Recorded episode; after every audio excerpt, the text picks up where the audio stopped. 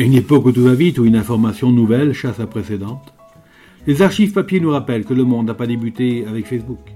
Bonjour, je suis Denis Dupont et je m'égare souvent avec délice dans les archives de l'indépendant. Suivez-moi, les surprises ne manquent pas, la preuve par le son.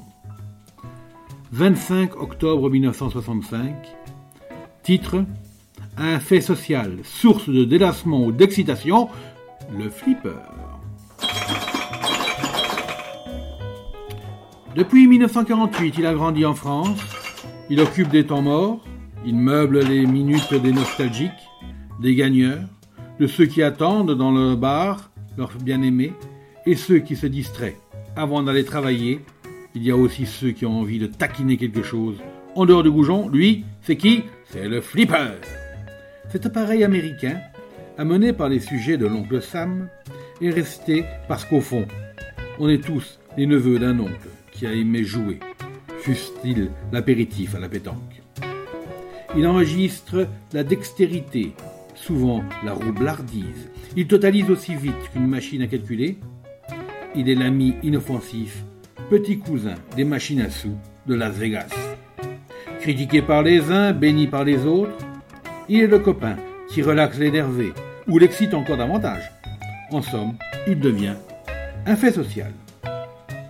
20 centimes nouveaux dans une bouche ouverte en travers, et tout à coup, vous avez l'impression de pouvoir faire cracher la machine, des parties gratuites, comme le gros joueur peut faire sauter la bande du casino. 20 centimes à nouveau pour prouver que la machine, qu'entre le robot calé et le cerveau que vous êtes, il y a une différence de classe. À Paris, il a relégué le 421 au rang de souvenir. On ne fait plus d'apéritif au dé, on la joue au flipper. On attaque une rage où l'on repart du pied droit pour le reste de la journée. Mais qui est-il exactement? Né à Chicago, il continue à prendre vie dans cette ville honorablement connue. Pour lui, on a monté là-bas des usines comme il y a la chaîne Renault en France. C'est toute une industrie. Depuis sa vogue dans notre pays, on en fait naître en France même, mais ces machines n'ont pas la cote d'amour. On est encore, paraît-il, au travail artisanal. Elle manque de fini, dit-on. Leur aspect ah, C'est semblable.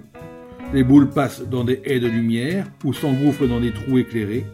L'art est de savoir les disposer de manière qu'il y ait des bons flips, c'est-à-dire de bons renvois de ces deux battants qui relancent la boule dans un jeu et l'obligent de ce fait à taper sur les ressorts. Ah, heureux ressorts. Leur musique meuble l'atmosphère des bars, mieux que les jukebox. Elles peuvent servir de bruit de fond en n'importe quel essai de musique surréaliste, dans n'importe quel film de la même veine. Alors, nous avons voulu savoir ce qu'il devenait de notre département de Monsieur Flipper. Et nous avons procédé d'abord à un recensement. On en dénombre 130 environ dans les Pyrénées-Orientales en période d'hiver, 200 au moins dans les saisons chaudes. Canet-Plage compte à lui seul 60 flippers pendant les mois de juillet et août.